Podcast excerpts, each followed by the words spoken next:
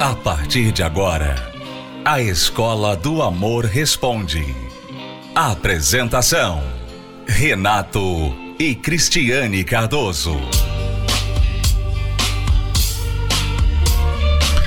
Olá, alunos, bem-vindos à Escola do Amor Responde confrontando os mitos e a desinformação nos relacionamentos. Onde casais e solteiros aprendem um amor inteligente. Vamos responder a pergunta do nosso aluno Gustavo. Ele pede uma ajuda para definir a sua situação amorosa de uma vez por todas. Vamos lá. Meu relacionamento entrou em colapso há um ano. Nesse tempo, terminamos e voltamos três vezes. Quando estávamos separados, cheguei a tentar outros relacionamentos, mas nunca deixei de amar a mãe da minha filha. Eu fico. Eu fico. Chocado, né? Como que uma pessoa tenta curar um relacionamento problemático com outro relacionamento? Veja só, o Gustavo, há um ano, diz que o relacionamento dele entrou em colapso. Em um ano, eles terminaram, se separaram, terminaram e voltaram três vezes. E nesse período, quer dizer, se você coloca três vezes em um ano aí, né? Então a cada três, quatro meses eles estavam separando. E nesse interim, ele ainda teve tempo para encontrar outra pessoa e tentar um relacionamento com outra pessoa. Quer dizer, muito agitada a vida amorosa dele, né? Para dizer o mínimo. É, sem contar que existe uma criança no meio disso tudo.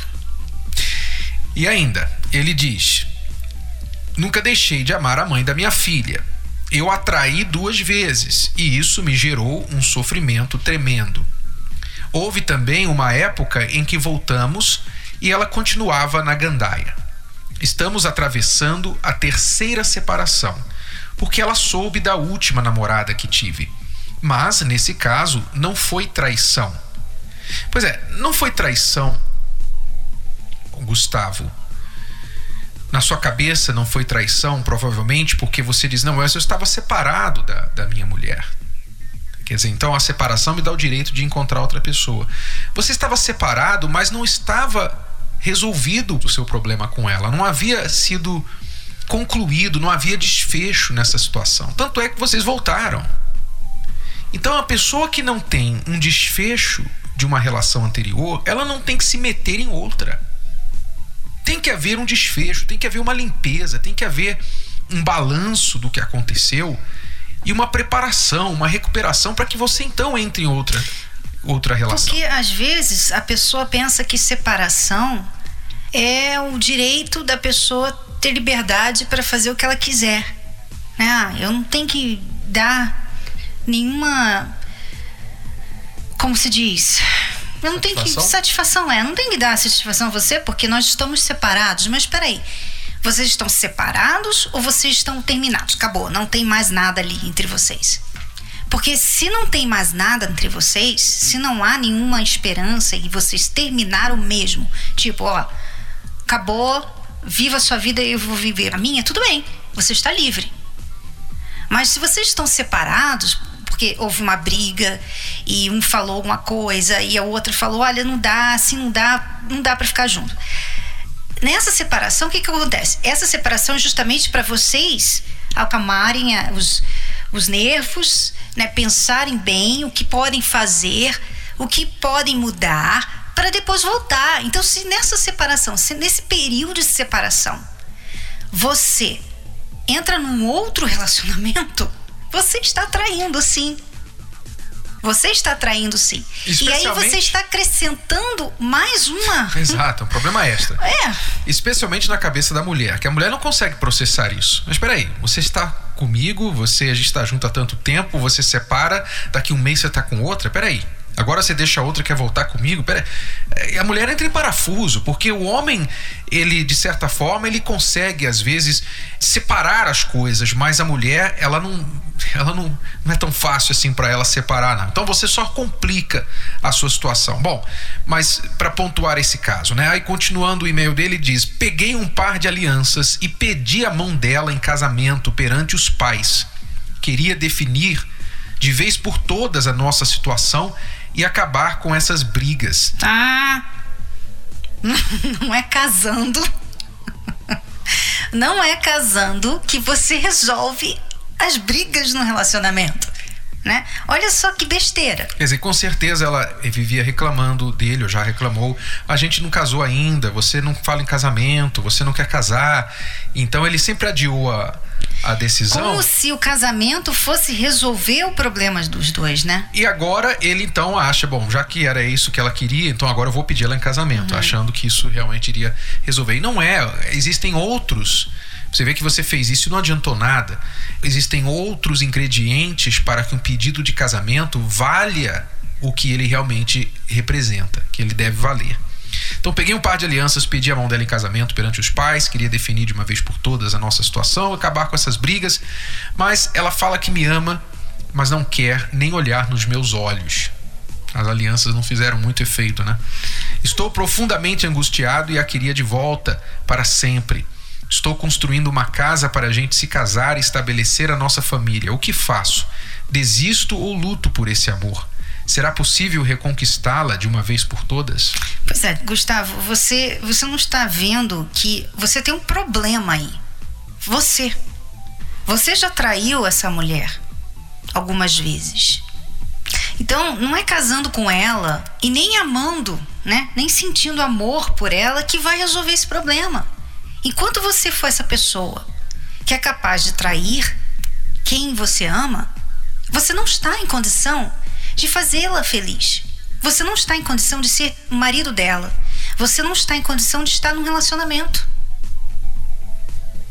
Você só vai fazer essa mulher feliz o dia que você decidir que ela é e será a única mulher na sua vida. E por causa dessa decisão, você vai fazer o que é certo por ela. O que, que é certo por essa mulher? O que, que você faz que atrapalha esse relacionamento? que, que você faz? O que, que atrapalha esse relacionamento? É conversa com outras mulheres? É conversinha na internet com outras mulheres? É mentira? Porque você não fala aqui o que você fazia, né? Ele não fala que ele. Ele só fala que ele traiu duas vezes. Mas ele não fala por que, que eles brigavam. Né? Ele não fala isso. E com certeza existem motivos para essas brigas. Uhum. Né? Quais eram os motivos? O que, que você pode fazer para mudar? Então mude, mude de vez, para que então você possa reconquistar essa mulher. E considerar também se ela quer isso, porque ela disse que ela está resistente, né? Mas ele também mencionou que quando eles estavam tentando voltar, ela continuou na gandalha, ela queria continuar a vida louca dela.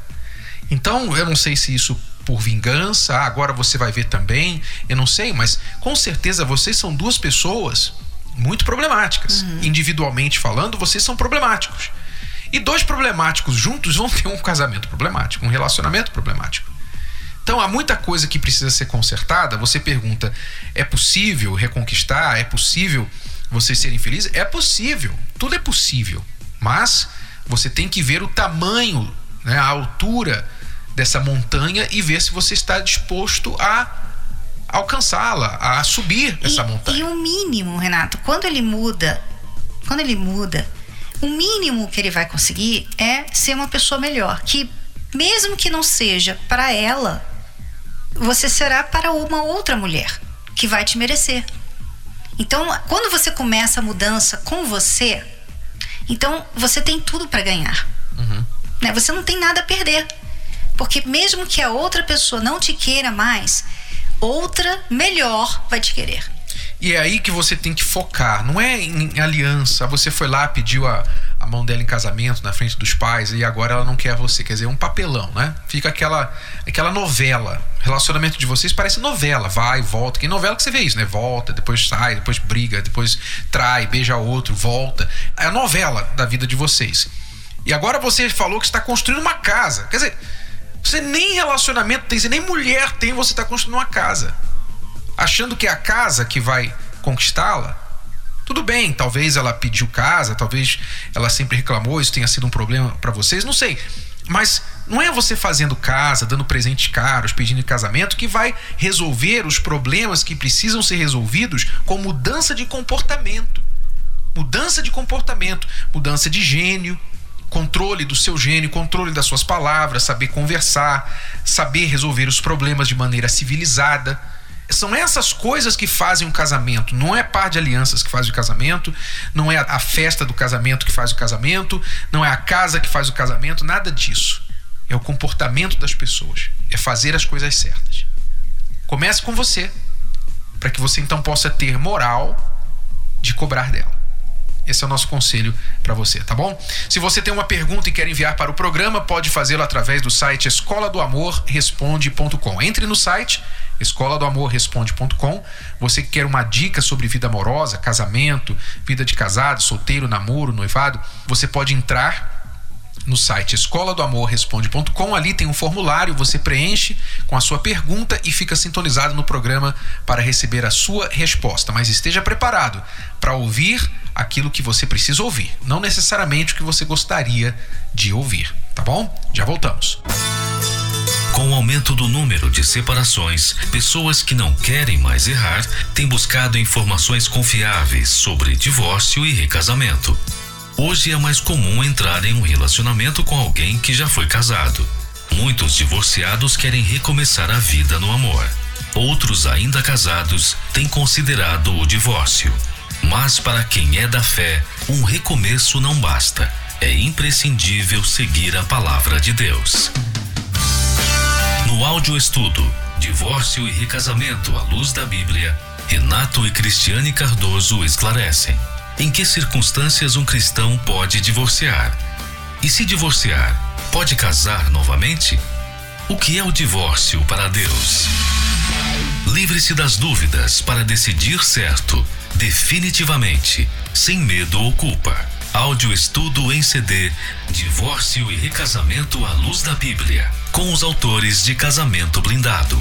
Peça agora para entrega em sua casa pelo site casamentoblindado.com ou acesse online assinando a plataforma Univer Vídeo.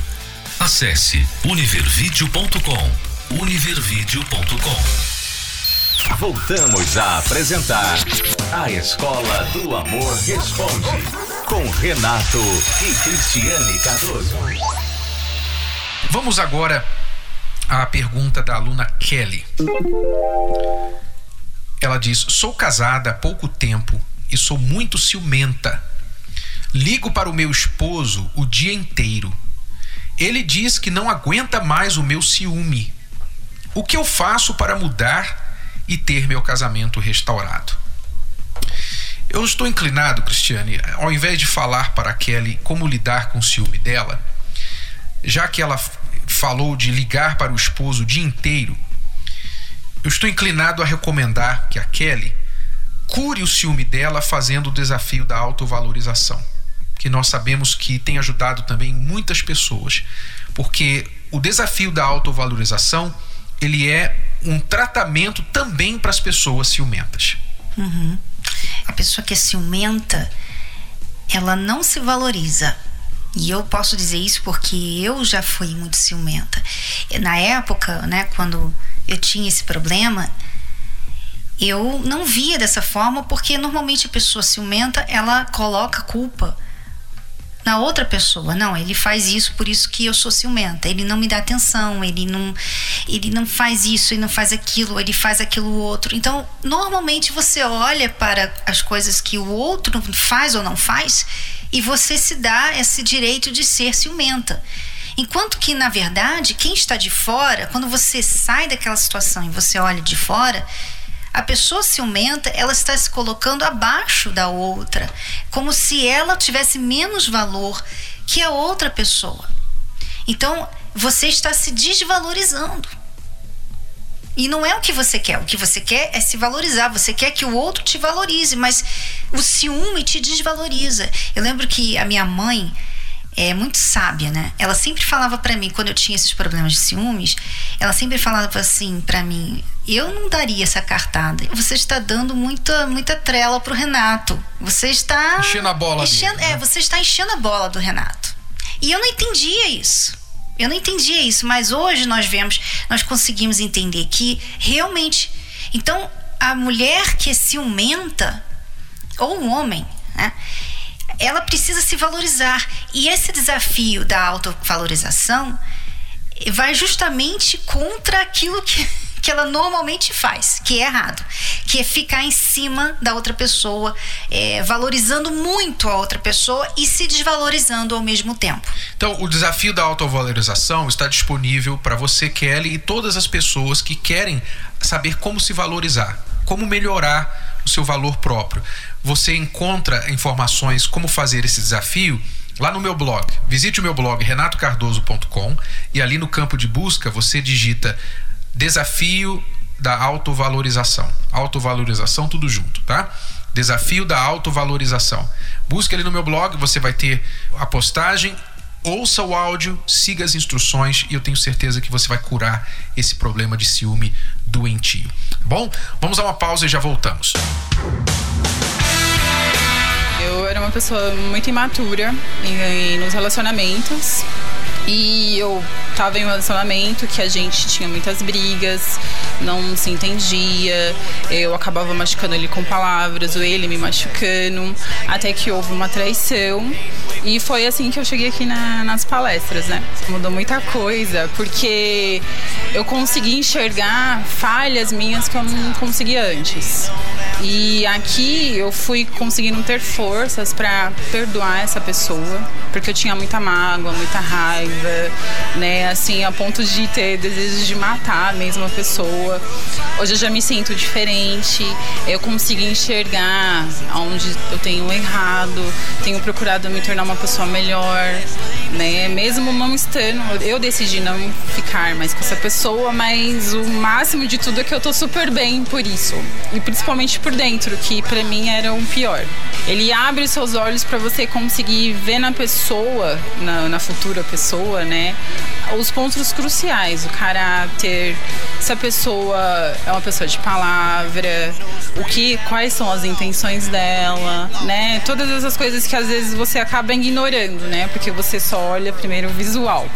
Você não pensa no depois, né, disso. Então é, é muito importante sempre que alguém vem, às vezes, desabafar comigo, um amigo de trabalho, da faculdade, sobre algum relacionamento que ele tá tendo, eu sempre indico a terapia, o livro da Cris, falo do Renato, porque aqui é, é, é muito bom. Assim, você aprende muito mesmo, coisas importantes pra sua vida, que vai te fazer ter um bom futuro uma pessoa legal. Se eu posso definir a minha vida pelas histórias que eu me conto, logo eu posso decidir qual a história que eu vou contar para mim acerca da minha própria vida. Eu posso definir isso. Eu posso definir se eu vou contar para mim uma história de tragédia, de drama, uma história de injustiça, uma história de superação, uma história de coragem ou o que for. Eu decido, porque eu sou o autor das histórias que eu conto para mim mesmo ou pelo menos deveria ser, e não deixar que outras pessoas determinem a história da minha vida. A gente vem acompanhando há algum tempo as palestras via televisão e a gente é de Minas, de Poços de Caldas. E então resolvemos, já estamos aqui em São Paulo, falando, e por que não? Na verdade, a gente, mais do que tudo, a gente quer melhorar o nosso relacionamento por isso a gente veio aqui hoje. A primeira coisa que a gente aprende quando a gente realmente quer um casamento sério é que a gente tem que fazer e buscar a felicidade do outro. Então eu tô aqui por causa disso. Eu quero fazê-la feliz e quero todas as dicas, todos os caminhos para fazê-la feliz. O casamento blindado nós compramos, né, por assistir na, na televisão e justamente para aprender mesmo. Você compra um celular, você tem um manual, você quer viver a vida inteira do lado da pessoa, você tem que aprender com quem já seguiu o caminho e foi bem sucedido. Você se conta a história de que depois daquela traição que houve entre vocês, vocês nunca mais serão os mesmos. Quando você se conta essa história, claro, você então vai viver de acordo com isso. Não, nunca mais vai ser o mesmo. Eu nunca mais vou confiar em você. Eu nunca mais vou ser a mesma. esse casamento nunca mais vai ser o mesmo. Quer dizer, você toma uma decisão, você começa a agir dentro daquela decisão que você tomou porque você se conta essa história. E elas então decidem, não, para mim não tem jeito. Às vezes até vem aqui na terapia do amor, mas ficam assim falando aí, enquanto a gente está falando aqui, ela está falando de volta para a gente, na cabeça dela. É, você não sabe o que, que eu já passei. Ah, você não sabe o que, que é ser assim, ó, passar por isso, ter cometido esse erro aqui e tal, tal. Quer dizer, você fica se contando essa história e o que, que dá? O que, que tem dado para você? Os resultados é isso aí, é essa vida que você vive. Eu achei muito interessante, fui surpreendida e estou saindo daqui diferente. Eu entrei de uma maneira, estou saindo aqui de uma maneira diferente porque eu, a partir de hoje, eu vou contar a minha história até mesmo para mim, de uma maneira completamente diferente do que eu já fazia antes. Nós temos o poder de mudar a nossa história, de contar diferente. Participe da Terapia do Amor. Mais informações, acesse terapia do amor.tv ou ligue para 0 operadora 11 3573 3535. Terapia do Amor. A mudança da sua vida amorosa.